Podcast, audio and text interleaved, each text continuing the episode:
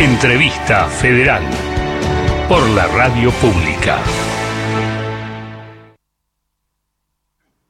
Muy buenos días, muchísimas gracias. Bienvenidos a una nueva edición de Entrevista Federal. Mi nombre es Martín Bibiloni y a través de una plataforma digital, periodistas de la radio pública en diferentes partes de la Argentina nos reunimos para llevar a cabo esta nueva entrevista, en este caso para recibir, como bien nos decía Fernando Pedernera desde los estudios centrales de Radio Nacional en Buenos Aires, al diputado nacional Hugo Yasky. Hola Hugo, ¿cómo te va? Buenos días y bienvenido a Radio Nacional. Gracias por la invitación, buen día. La verdad que uno se siente un poco este, poco como que está hablando por Radio Nacional a todo el país, ¿no? Una experiencia muy linda, pensar que me están escuchando desde un rincón al otro del país. Les agradezco mucho la posibilidad que me dieron. Es la idea, Hugo, este, este, este, ciclo que aprovecha el espacio que habitualmente ocupa el panorama nacional de noticias y que sale en vivo y en directo por las 49 emisoras de Radio Nacional en todo el territorio argentino y también por alguna otra radio que seguramente sabemos toma este segmento de transmisión, este, nos sirve a todos los trabajadores de la radio pública para llevar en vivo y en directo la palabra de los principales protagonistas de nuestra actualidad a todos los rincones del país. Así que los agradecidos somos nosotros. Yo por un ratito me, despido, me quedo por acá, pero le voy a dar paso a quien tendrá eh, el cargo de abrir esta ronda de preguntas. Vuelvo al estudio central de LRA1 en Maipú 555, en la ciudad de Buenos Aires. Está Fernando Pedernera. Fer, adelante, buenos días.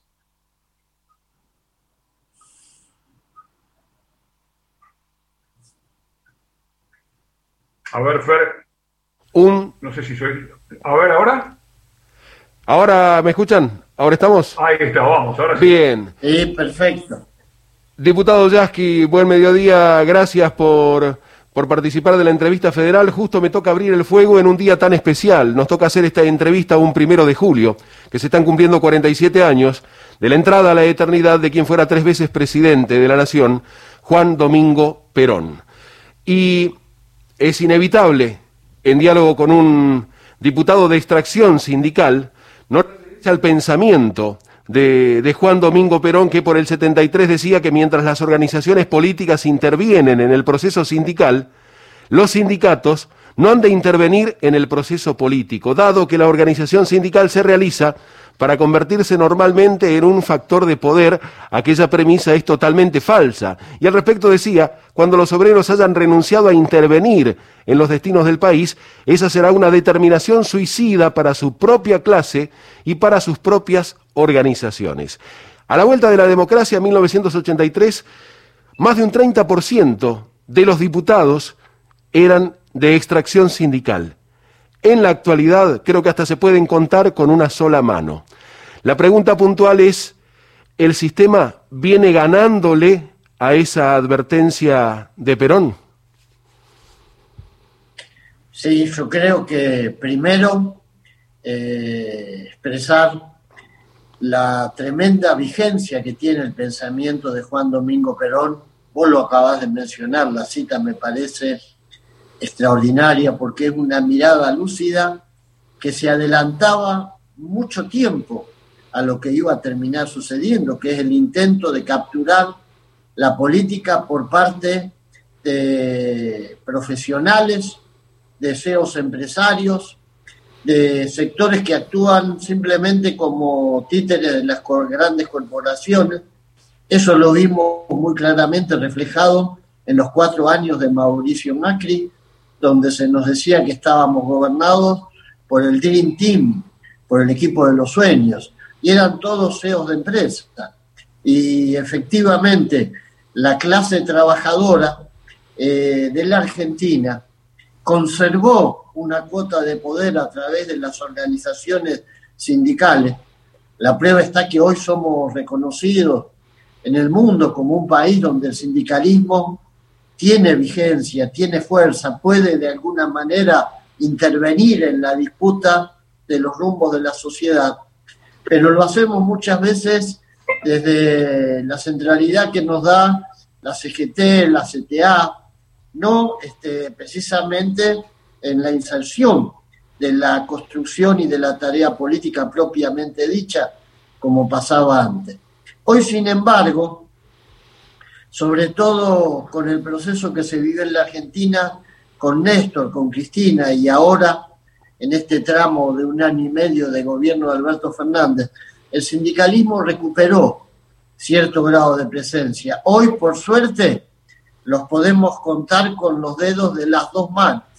Tenemos una presencia del movimiento sindical en el bloque del Frente de Todos, unos 10 diputados y diputadas de extracción sindical, la mitad de ellos son mujeres muy activas, eh, Vanessa Siley, Patricia Ormechea, eh, no, Claudia Ormechea, Patricia Munier, que es de Santa Fe, y otras compañeras y compañeros, este, Carlos de, Córdoba, tenemos muchos este, componentes del movimiento sindical en nuestro bloque. Y cuando vos mirás el bloque de la oposición, resulta que prácticamente no hay representación sindical. Sí hay representación empresaria, de ruralistas, de empresarios, pero no del movimiento sindical. Por eso el peronismo tiene que tomar esa palabra, esa enseñanza de nuestro máximo líder y seguir peleando para que el movimiento sindical esté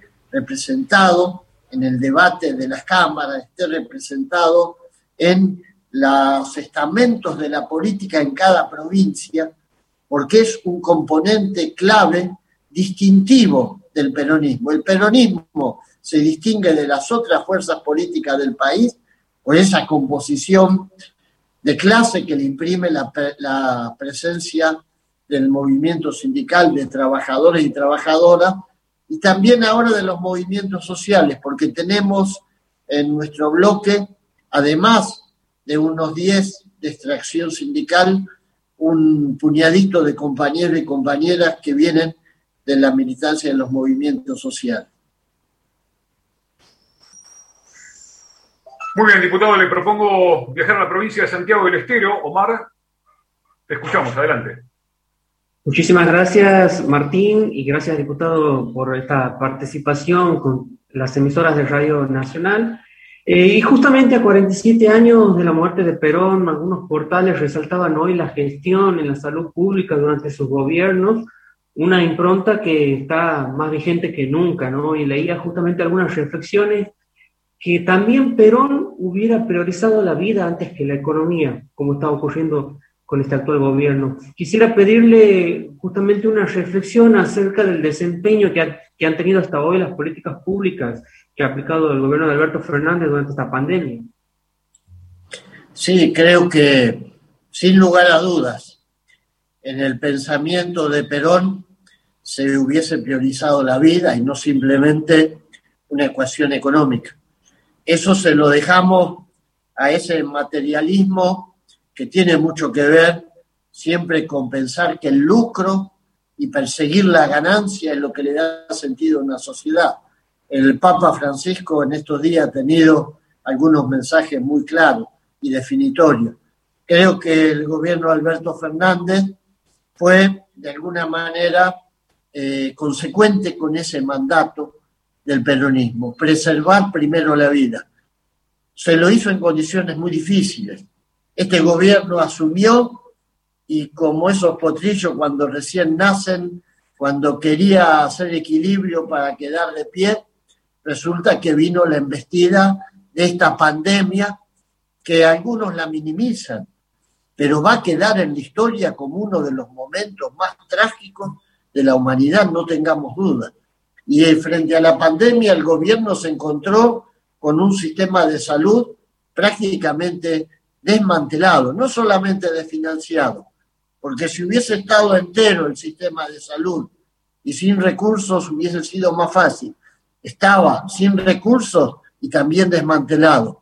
Creo que lo que se hizo en tan poco tiempo contra reloj para tratar de ganarle la carrera al avance de la pandemia fue absolutamente meritorio y cuando algunos sectores de la derecha hablan eh, con ese discurso contradictorio, primero negaban la pandemia, ahora dicen que la cuarentena fue muy larga, después vienen con que la Argentina tiene un número de muertos y se aprestan a que lleguemos a la cifra de 100.000 muertos. Esto que a nosotros nos enluta, que nos llena de dolor, algunos lo mastican como pensando que va a llegar el momento en que van a poder convertir eso en materia de campaña electoral. Y la verdad, eso no es lo que eh, eh, merecemos los argentinos. Hay que mirar lo que pasó en Brasil. Hay que aprender de lo que pasó en Brasil, porque ahí hubo alguien que claramente dijo, primero la economía, después la vida. Y, Brasil hoy está enlutado. Hay una verdadera tragedia humanitaria que todavía no tiene fondo. Nosotros tenemos una esperanza muy grande, la vacuna sigue avanzando en todo el país.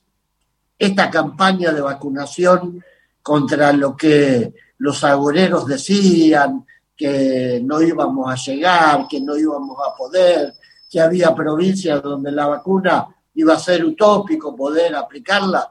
Bueno, el país se está vacunando y creo que esa gran esperanza se construyó de la mano de algo que nos tiene que dejar una enseñanza.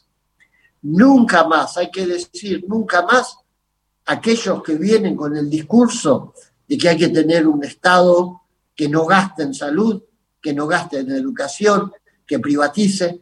Hay que aprender de la lección de esta pandemia para darnos cuenta que nunca más tenemos que dejar llevarnos de las narices por aquellos que quieren un Estado mínimo para maximizar los negocios. Porque cuando nos dicen la salud no tiene por qué tener un ministerio, como pasó con Macri, es porque están pensando en el negocio de la salud privada. Hugo, ¿cómo le va? Carlos Vega eh, le consulta desde Radio Nacional La Rioja. ¿Cómo anda usted? ¿Bien? Muy bien, y la verdad, un saludo a todos los riojanos y riojanas, hermosa provincia. Muchas gracias, Hugo, por sus consideraciones hacia nosotros. Consultarle eh, cuál es la evolución que se está marcando eh, hoy en el trabajo sindical.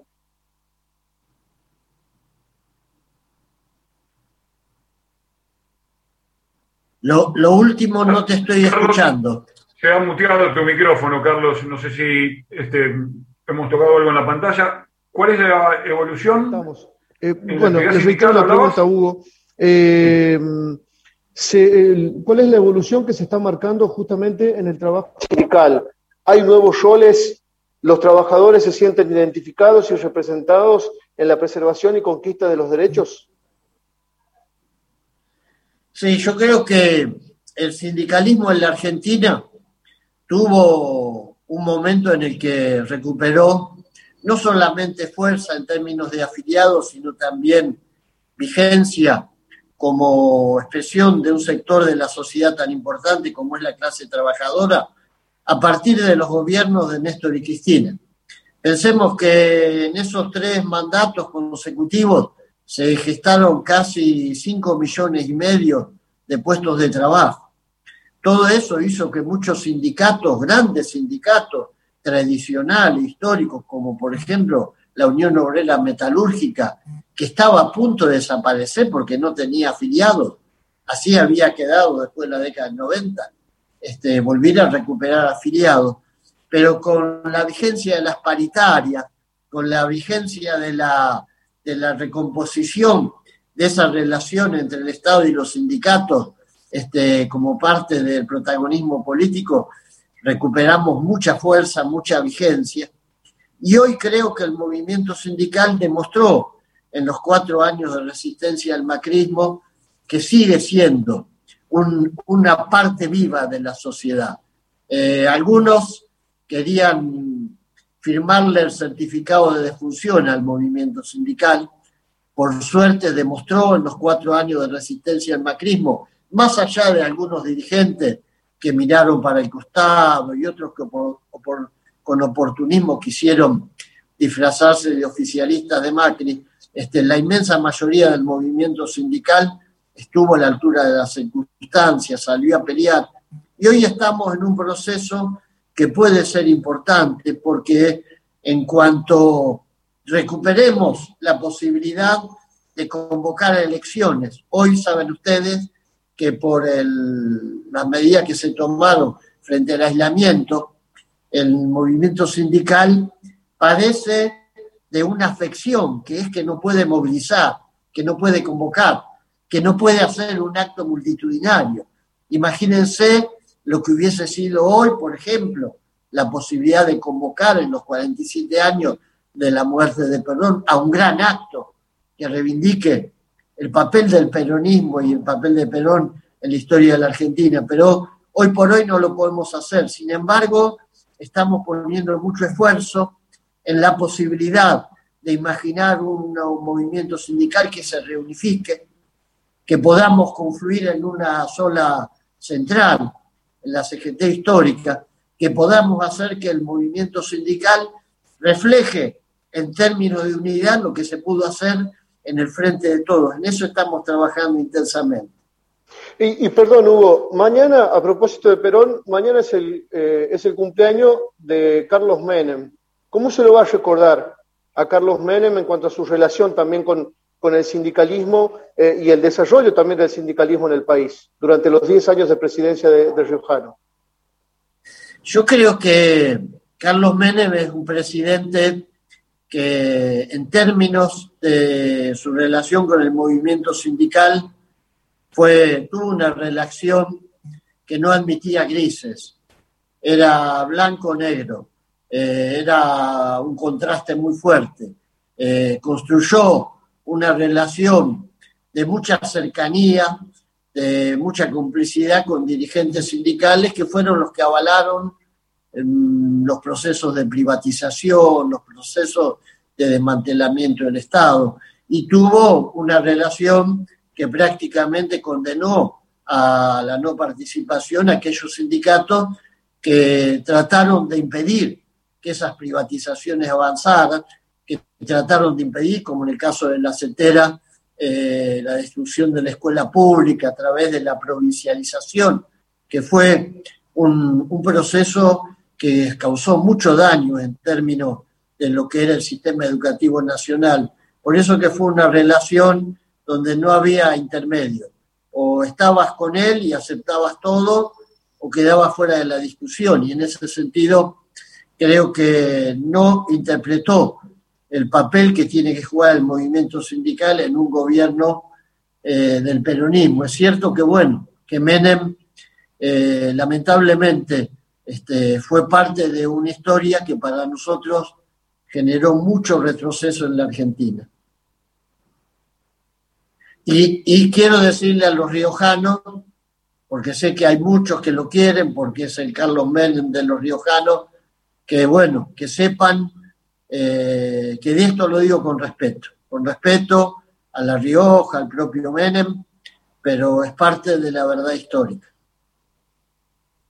Diputado, eh, los saluda Julio Quiñones de Radio Nacional Iguazú, un saludo desde la Tierra Colorada, un gran aprecio y, el agradecimiento por estos minutos con la radio pública.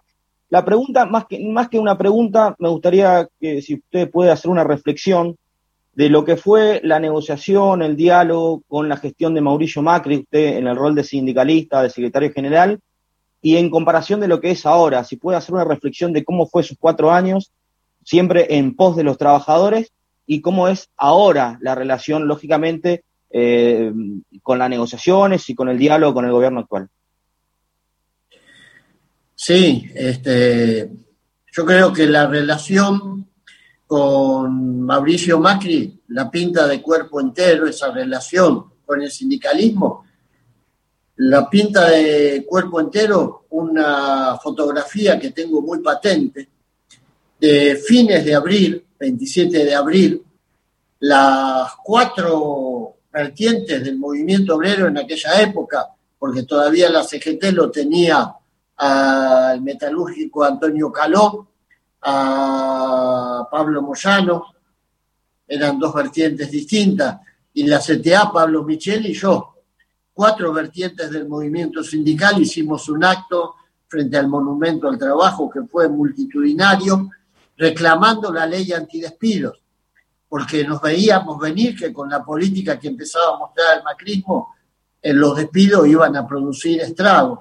Eh, logramos que esa ley, a pesar de que el macrismo estaba en contra, fuera aprobada, porque algunos aliados del macrismo la, la votaron, la ley antidespido, y Mauricio Macri, en un acto de soberbia, descalificó la ley, dijo que él el problema de la desocupación lo arreglaba con un compromiso de amigos con los empresarios, a los que él trataba de iguales porque él se consideraba parte de eso, y arrojó la ley a un tacho de basura.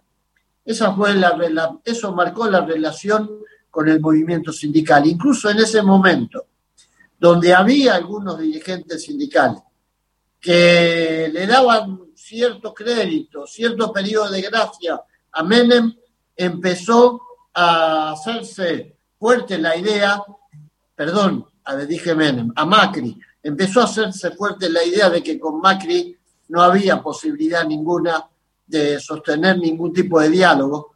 Macri lo que quería era gobernar el país con una justa en la mano. Llegó un momento, ¿se acuerdan ustedes? Al final de su mandato, hay que revisar todos los errores de los últimos 70 años. Y eso quería decir el peronismo. Y eso quería decir el movimiento sindical. Él pensaba que venía la Argentina a ser una revolución cultural en la que los argentinos le termináramos pidiendo perdón por haber votado al peronismo, por ser trabajadores, por querer vivir en un país con justicia social. Esa fue la relación. El sindicalismo en la calle peleando y el gobierno gobernando para los ricos, de espalda a los trabajadores y al movimiento sindical. Muchas gracias, diputado. Un gran abrazo y un saludo cordial desde la provincia de Misiones. Bueno, un saludo a Misiones, hermosa provincia que tiene uno de los lugares más hermosos del planeta, además de su gente. Bueno, y, de Misiones nos quedamos por ahí cerquita, a ver si podemos trasladarnos a Paso de los Libres. Viviana Copero, ¿nos estás escuchando? estamos con un problemita de comunicación. Así que en un ratito volvemos a Paso de los Libres Corrientes y ahora nos vamos a Bahía Blanca. Sí, ¿qué tal, Hugo? ¿Cómo le va? ¿Cómo anda? ¿Querés que le dé paso Martina Viviana, que está en conexión, y después vuelvo yo? Dale, dale, volvemos, Vivi, ahora sí te escuchamos. Dale, dale, algunos problemas de conexión aquí desde Paso de los Libres Corrientes, los saludamos a Hugo. Muy buenas tardes, ¿qué tal? ¿Cómo le va? Un gusto poder charlar con usted. Y bueno, eh, nuestra cuestión en este momento es preguntarle sobre su postura eh, respecto al pago de la deuda del Fondo Monetario Internacional.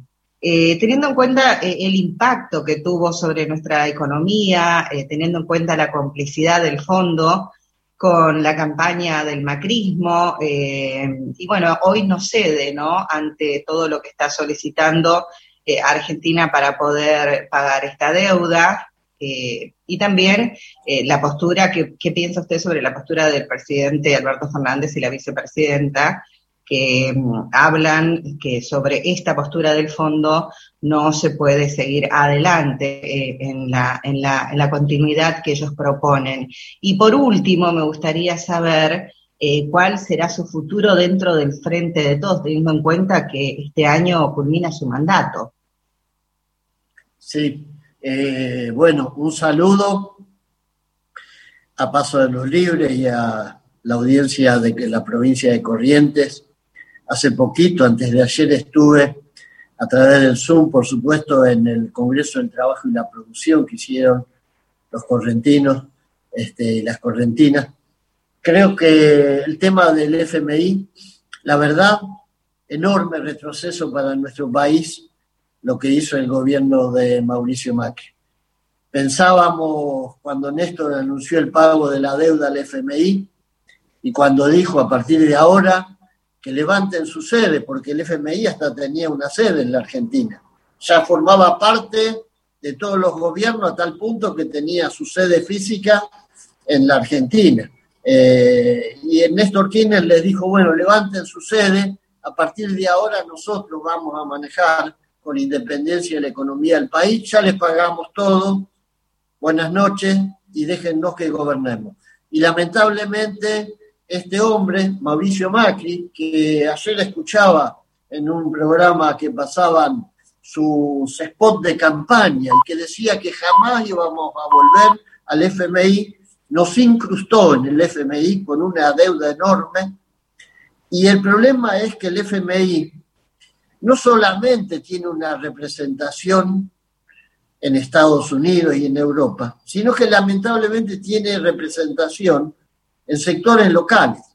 No tiene sede, pero tiene gente que habla como si fueran del FMI uno lee Clarín y La Nación y parece que empujaran más para el FMI que para los argentinos. Uno escucha a algunos grandes empresarios y dicen, no, si no somos disciplinados, si no pagamos, si no hacemos los deberes, ese cuento que ya estamos cansados de escucharlo los que tenemos muchos años, porque se la pasaron pidiendo que hiciéramos los deberes una y otra vez, y el deber era ser cada vez más pobre, para que ellos se lleven cada vez más plata fuera del país. Entonces, creo que es absolutamente correcto el posicionamiento del gobierno. No se puede pagar en medio de esta pandemia a costa del sacrificio de ningún argentino ni argentina. Directamente sería criminal poner por encima de los intereses de los argentinos y argentinas en un momento en el que todavía está muriendo gente por la pandemia y todavía tenemos gravísimos problemas de pobreza a resolver. Sería criminal poner por delante cualquier cosa que tuviera que ver con el FMI, porque eh, hay, claro, hay sectores que quieren que nosotros a cualquier precio le paguemos al FMI porque tienen cuentas en los paraísos fiscales, porque ganan cuando el FMI cobra, porque se derrama sobre ellos parte de las comisiones, parte de los negocios, pero son sectores muy minoritarios. La inmensa mayoría de los argentinos necesitamos que los recursos tengan que ver con la salud, con la educación, con el crédito para los pequeños productores y con generar empleo. Después hablaremos más adelante, cuando estemos de pie. Y sobre, ah. bueno, sobre su continuidad dentro del frente, ¿qué nos puede adelantar? Que voy a, a ser parte de los diputados que van a buscar la reelección y que esperamos que nuestro pueblo acompañe este proyecto que enfrenta circunstancias tan difíciles, pero que bueno, está de pie, está peleando con la idea de que no volvamos a tener una Argentina que se gobierne con la lógica solamente de beneficiar a los más ricos. Muchas gracias, Hugo. Gracias a los compañeros que me hicieron el aguante ahí unos minutitos y bueno, doy continuidad al próximo compañero. Un gusto hablar con ustedes. Para mí también, gracias. ¿Qué tal, Hugo? Buen día. Los saludamos desde acá, desde Radio Nacional de Bahía Blanca. Primero, bueno, eh, admiración por toda su tarea mm, sindical, por aquello de, crear la CGT o de estar en el, de la CTA, perdón, cuando la CGT no nos representaba tanto a los obreros.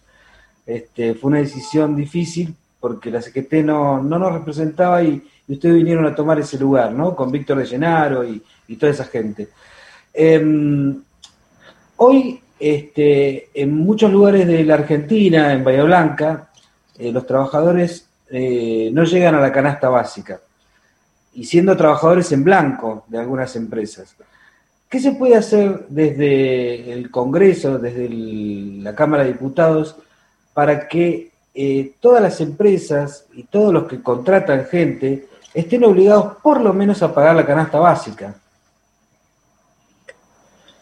Sí, yo creo que tenemos un, en la Argentina eh, una, una, caída de los salarios que acumuló 20, 20 puntos de pérdida durante cuatro años de macrismo y que con la pandemia llevó a que siguiera cayendo el salario. Hoy tenemos 28% de pérdida del poder adquisitivo si lo comparamos con el año, el último año de gobierno de Cristina. Y eso es mucho, eso es mucho, estamos hablando de una tercera parte de pérdida de poder adquisitivo. Y creo que frente a eso, lo primero que nosotros necesitamos es eh, recuperar la capacidad del poder adquisitivo.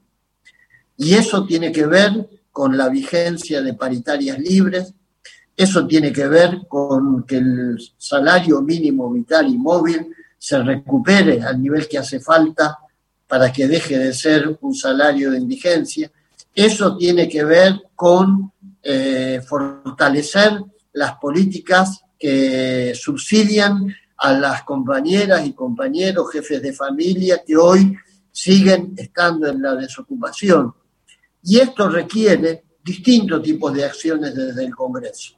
Por supuesto, requiere un movimiento sindical que esté permanentemente en la disputa del salario, que esté discutiendo el tema de los precios. Ojo, porque de nada sirve aumentar el salario si los formadores de precios a la vuelta de la esquina te están esperando con el cuchillo entre los dientes para remarcar como hicieron en estos tres primeros meses del año que estamos viviendo. Recordemos, logramos 35%, 34% de las paritarias, resulta que en cuatro meses terminaron limpiándose ellos a través de las góndolas, los bolsillos nuestros. Entonces, ese tema también es un tema, un tema del movimiento sindical. Y, el otro, y la otra cuestión importante es imaginar políticas distributivas que tengan que ver con eh, la distribución de la renta, de lo que se produce en el país. Pongo un ejemplo. Nosotros sancionamos la ley para establecer un aporte sobre las grandes fortunas personales. Esa fue una gran ley, una gran ley que la petardearon desde Clarín, desde La Nación, nos decían que nadie le iba a pagar, que no se iba a recaudar, que era una mala señal para los mercados, como si los mercados estuviesen viendo a ver qué discutimos nosotros acá en el, en el Congreso, en los mercados internacionales, ¿no? Todas esas pavadas que ellos repiten, porque las inversiones de Macri todavía las estamos esperando. Y más señales que las que le dio Macri no existen, directamente no existen. Tendríamos que volver a la esclavitud sería la última señal para que vinieran las inversiones. Nunca vinieron. Entonces, a mí me parece muy importante, por ejemplo, y un tema a futuro, el tema de la justicia tributaria. ¿Cómo hacemos para que en este país el Estado tenga más recursos? Pero no recursos porque dicen, ah, quieren más recursos para repartir plata, los choriplaneros y todo, esa, todo ese lenguaje ofensivo que tiene la derecha. No, recursos para que haya crédito para la producción, recursos para que tengamos sectores del agro que puedan reactivarse del pequeño sector agrario que hoy está eh, casi por el piso, recursos para ciencia y tecnología, para promover la producción nacional de las pymes y para que el sector público, hablo de educación, salud, ciencia y tecnología, apuntarle el crecimiento de un país que genere empleo. Y voy a esto, porque creo que es la esencia del peronismo. Nosotros no nacimos para subsidiar el, desempleo. Hay que hacerlo porque estamos en emergencia. Pero el peronismo nació para generar producción y un país con trabajo, un país con industria, con empleo digno. Y creo que ese es el camino para recuperar el valor adquisitivo del salario mientras tengamos un ejército desocupado que tiene la misma cantidad que los que están ocupados, mientras tengamos la mitad de la fuerza laboral o más de la mitad ahora en negro como la que tenemos, evidentemente los salarios van a seguir declinando, porque en ningún país crecen los salarios mientras crece la desocupación al mismo tiempo. Ese es el gran problema de fondo a resolver. Pero para eso hace falta un Estado que sea capaz de imponer reglas de juego en las que la inversión pública y los recursos a través de una reforma tributaria en la que paguen más los que más tienen sean claves. Buenos días, diputado. Bianca Piacentini de Radio Nacional San Juan. Em, buenos días, primero que nada, y muchas gracias por esta entrevista federal que nos está brindando.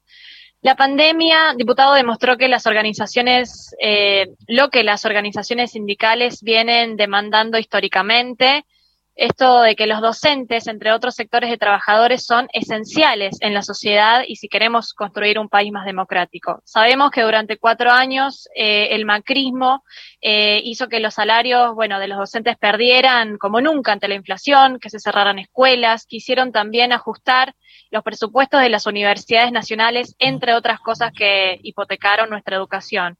En ese contexto también se le sumó la pandemia ¿Cuáles son los desafíos a los que se enfrenta la educación pública argentina y en ella los trabajadores y trabajadoras de la educación? Yo creo que tenemos el, gran desafío de aprender las lecciones que nos deja eh, esto que vos decías. Eh, ¿Cuánto cuesta recuperar la desinversión en educación? Porque es fácil. Desinvertir en la educación es muy fácil, basta un decreto, a veces ni siquiera un decreto. Mauricio Macri no cumplió la ley de financiamiento educativo, empezamos a retroceder. Después no cumplió con la paritaria docente, los salarios de los docentes empezaron a caerse. Y la crisis de la escuela, que ya venía golpeada, que ya venía tratando de rehacerse como alguien, viste, que sale de una enfermedad grave y cuando empieza a sentir que está un poquito mejor, resulta que otra vez a terapia intensiva. Creo que hay que aprender de esa lección.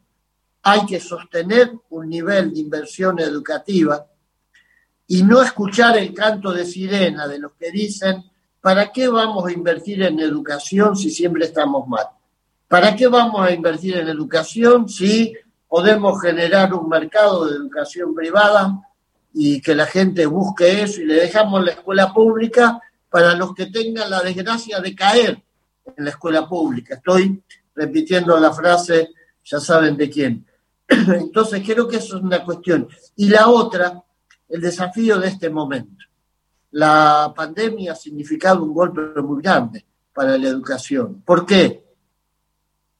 Porque estamos en un país donde se discontinuó la entrega de las computadoras a las chicas, también durante a, las chicas y a los chicos, durante el gobierno de Mauricio Macri, porque estamos en un país donde la conectividad no llega hasta el último rincón. La, la conectividad hoy llega solamente a esas grandes ciudades donde es negocio para las empresas extender las líneas de conectividad, ¿eh? este, colocar la posibilidad de que la gente se conecte por Internet donde la pueda pagar y donde tengan mercado como para recaudar lo suficiente. Por eso es clave el papel del Estado. Nosotros necesitamos un plan de conectividad, una ley de conectividad que en este momento se está discutiendo en el Congreso, para que el acceso a Internet sea hasta en el último rincón del país porque esto que aprendimos a hacer, que es a utilizar pedagógicamente la computadora y lo que aprendieron nuestros alumnos a vincularse en los aprendizajes a través de la computadora, llegó para quedarse.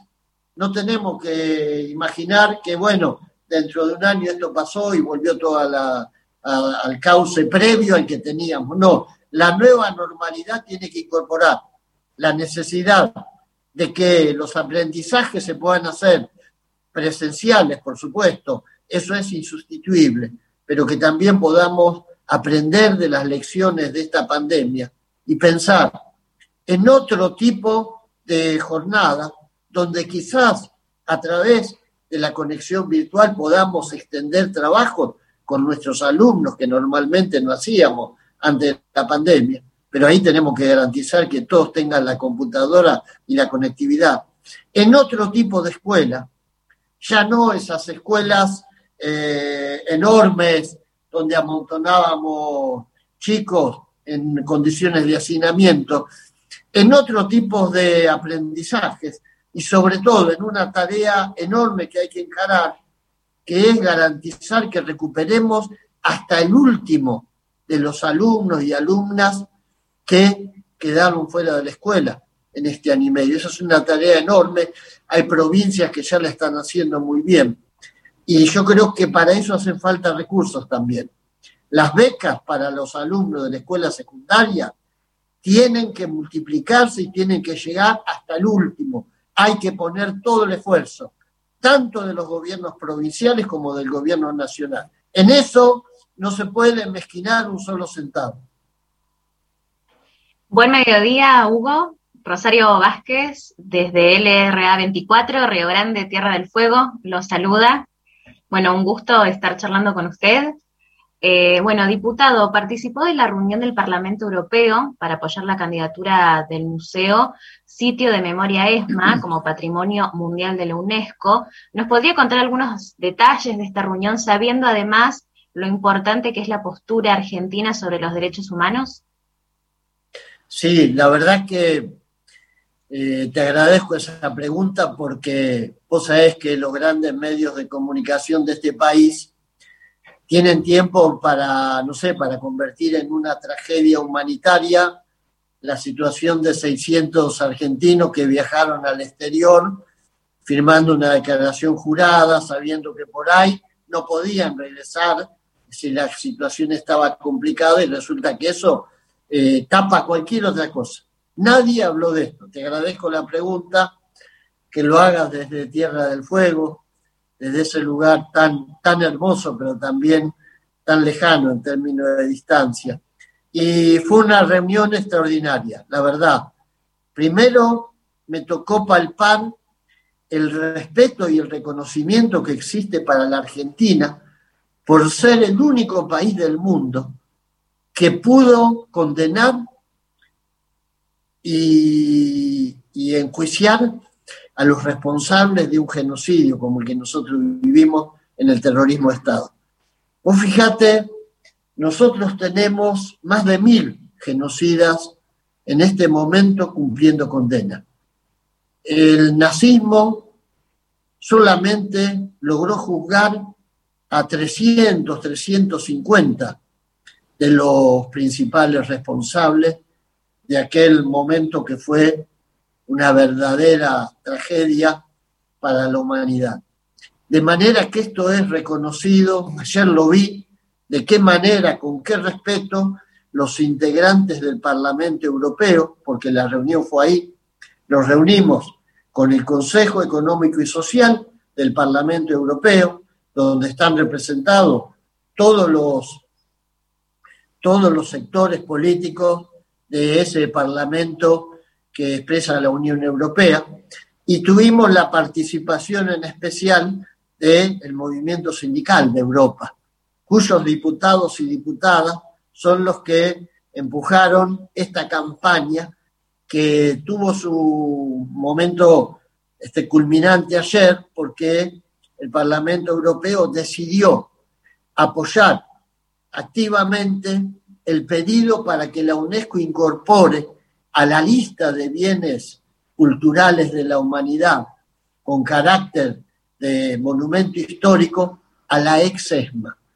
Del mismo modo que hay una lista en la que figura eh, la prisión donde durante 27 años estuvo injustamente preso Mandela, eh, algún campo de concentración de, en los que se vivió la tragedia del holocausto, eh, un barrio de Polonia donde se inició eh, aquella matanza de la comunidad judía, etc. Hay siete lugares en el mundo que tienen el carácter de un monumento histórico viviente para que la humanidad no olvide, para que la memoria siga viva, y creo que vamos a tener la posibilidad, a partir de esto que hicimos ayer, de que la UNESCO incorpore a la EXESMA como parte de esa memoria viva en relación con las tragedias que provocan los seres humanos enseguecidos por el poder, por la ambición, por el odio. Hugo Yasky, ¿qué tal? Buenos días. Alejandro Richard, desde la provincia de Formosa. ¿Cómo está? ¿Qué tal, Alejandro? Buen día. Eh, hace poco, menos de un mes, nos dejó Gerardo Delgado, él fue delegado de la CTA aquí en la provincia de Formosa, no sé si lo llegó a conocer, histórico delegado de la CTA, víctima de COVID-19 también. Yo le quería, yo lo quería llevar al tema de, las paritarias, porque muchos gremios eh, cerraron paritarias eh, muy por debajo del 40%, algunos, pero la mayoría por ahí con una, cláusula de revisión. Y esta cláusula de revisión, eh, en muchos de los gremios lo cerraron para el mes de noviembre y mes de diciembre, algunos hasta el año que viene. Usted está pidiendo que esta cláusula de revisión la, la empecemos a revisar ahora y no esperar tanto tiempo. ¿Por qué? Sí, porque está claro que ese 35, 33% que se logró en el mejor de los casos eh, ha quedado desactualizado. Está claro que eh, los precios erosionaron esa conquista y que la revisión se tiene que hacer ahora. Es más, nosotros le dijimos al gobierno nacional que entendíamos que había que dar un aumento por decreto y que después, a cuenta de ese aumento, se discutieran en las paritarias para hacerlo más rápido, abrir la compuerta en lugar de abrir los chorros de cada paritaria. Pero bueno, el gobierno por el momento entiende este, que hay que convocar a paritaria a los gremios y hay que recomponer el salario en una línea que tiene que estar entre el 43 y el 45%, según sea el gremio, pero hay que hacerlo ya. Hay que recomponer también el salario mínimo vital y móvil, que iba a llegar en marzo a lograr este, ubicarse en unos 35 mil pesos. Eso tiene que adelantarse. Ayer lo hablamos con el ministro de Trabajo. Él está de acuerdo en que hay que hacerlo, de manera tal que entiendo que si logramos acomodar en una franja cercana al 45% el salario mínimo vital y móvil, eso va a empujar también a lo que cobran los compañeros y compañeras de los planes trabajar, de los planes sociales. Hay que este, mirar la jubilación, ha habido un bono, quizás tenga que haber otro. Hay que avanzar con las paritarias. Y esto es clave por dos cosas. Primero, para que los trabajadores y trabajadoras puedan hacer frente a una canasta que sigue creciendo. Pero segundo, para que la economía se recupere. Porque si la gente común no tiene plata en el bolsillo, la economía no se va a terminar de reactivar. La reactivación de la economía tiene que significar que el pequeño comerciante, que el pequeño productor tenga a quien venderle. Y si no hay dinero en el bolsillo de la gente, eso no puede ser. Por eso es clave que esto se haga y que se haga rápido. Hugo Yaqui, buenas tardes. Soy Carlos Mateo desde. Sí, cómo no. Saludo también desde La Pampa, Formosa. Y un abrazo, Yasky, gracias por esta comunicación. Eh, yo le hago, eh, en virtud de que soy el último de la lista y me aprovecho del buen tiempo que hemos hecho, eh, haga de cuenta que esta pregunta es fuego amigo, ¿sí? Se habla de la debilidad de Alberto Fernández para enfrentar corporaciones. Se habla de lo irresoluto que es el presidente en algunas de sus decisiones cuando va a medio camino. Se habla de que las corporaciones siguen teniendo un peso específico muy poderoso, llámese justicia, medios de comunicación, etcétera, y hay ahí una actitud de, bueno, quiero conversar más que hacer. En virtud de esto, ¿qué opina de ello y le agrego la siguiente, ¿qué piensa que hay que hacer con lo que se llama la hidrovía del río Paraná? Sí, empiezo por el final, que es más sencillo. Creo que tenemos que recuperar soberanía sobre la hidrovía. Más sencillo, por supuesto, expresarlo. Después habrá que hacerlo, pero se están dando pasos importantes. Es decir, eh, uno ha sido el canal de Magdalena, que es clave hay que pensar la hidrovía como un sistema donde las vías navegables este, forman parte de un patrimonio común. Nos interesa tanto lo que pasa con la cuenca del Guaray en Corrientes como lo que pasa con el Magdalena en la provincia de Buenos Aires, pero todo forma parte de lo mismo. Entonces, recuperar soberanía, terminar con la idea de que nosotros no podemos garantizar el dragado, el balizamiento, este, terminar con la idea de que no tiene que haber administración sobre los puertos. Eh, por ahí hay mucha evasión fiscal, por ahí hay mucho contrabando, por ahí hay mucho tráfico de mercadería ilegal. Todo eso tiene que ser recuperado para el control del Estado y sobre todo este, poder recaudar lo que corresponde por lo que exportamos cuando sabemos que muchas veces recaudamos este, en una proporción ínfima de lo que se debería. Todo eso tiene que ver con la soberanía en la hidrovía.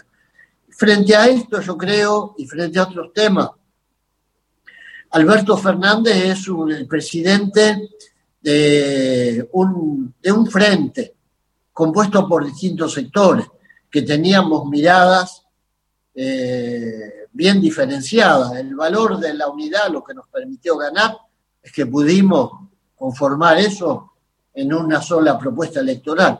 Todos sabemos que es matemática pura. Si hubiésemos sido divididos, los que estábamos divididos antes de ese frente, muy probablemente hubiésemos perdido la elección. Y muy probablemente, si la hubiésemos ganado, nos hubiese sido muy difícil gobernar. ¿Por qué? Porque, por ejemplo, uno de los instrumentos de la gobernabilidad es eh, la Cámara de Diputados y la Cámara de Senadores. Nosotros en la Cámara de Senadores no tenemos el número para aprobar algunas leyes, algunas tan elementales como la del COVID, nos faltan siete diputados y diputadas y con eso muchas veces no pudimos aprobar, por ejemplo, algo que era de sentido común absoluto, no era nada complicado. Había que tener una sola política para enfrentar la pandemia de manera unificada, porque lo que no se hace en un lado repercute después sobre lo que pasa en los otros. Simple como eso, no pudimos. Entonces, muchas veces esas limitaciones explican algunas decisiones de Alberto que yo creo que no es como lo quieren pintar algunos medios de comunicación. Los medios de comunicación lo hizo muy claro Clarín y La Nación, ¿no? Y, todos esos periodistas este, que hablan con mirada grave y que la verdad este, nos dicen mentiras una tras de la otra. Pero fíjate, ellos primero lo probaron Alberto, dos primeros meses del gobierno, el planteo era, Alberto se tiene que desembarazar de Cristina, Alberto tiene que demostrar que no tiene nada que ver con Cristina, sí, ¿no? Primero tenía que rendirles pleitesía a ellos. Le pedían la prueba de orina.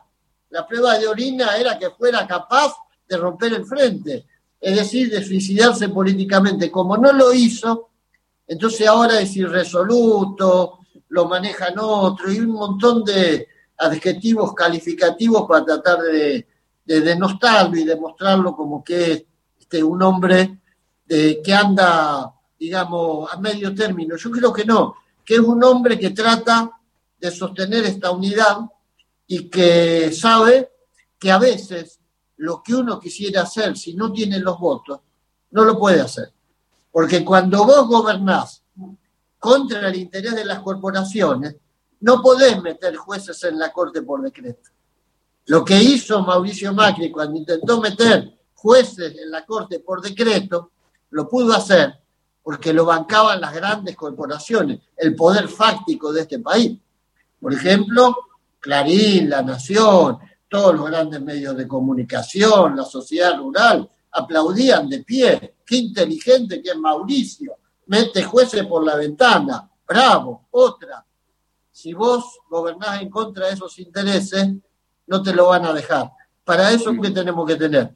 Más diputados, más senadores, y por eso es clave la elección que tenemos dentro de pocos meses. Es clave para poder profundizar un proyecto que básicamente lo que pretende es que la Argentina sea para todos, no solamente para los más ricos, como pasó hace con el gobierno de los cuatro años de macrismo. Bueno, un saludo a, la gente de La Pampa. Gracias, muy, muy amable. Hermosa provincia. Y con ese saludo cerramos. Hugo, gracias por esta hora extensa con Radio Nacional en todo el país y por sus palabras y por sus ideas este, y, por sus reflexiones sobre varios temas por los que lo hemos paseado a lo largo de esta charla. Bueno, un, agradecimiento enorme. No saben la alegría que es para mí hablar con el país, es decir, ahí veo el mapa de la Argentina que tenés a tus espaldas, cada emisora de las 49 en cada rincón del país, una emoción y una alegría haber tenido este diálogo con ustedes. Gracias. Gracias, Hugo Yasky. Y con el top cerramos. Nos vamos, gracias a las compañeras y compañeros que han participado de esta entrevista federal. Volvemos a LRA1 cerrando esta transmisión y de allí a la transmisión de las 49 emisoras de la radio pública en todo el país. Hasta la próxima, gracias.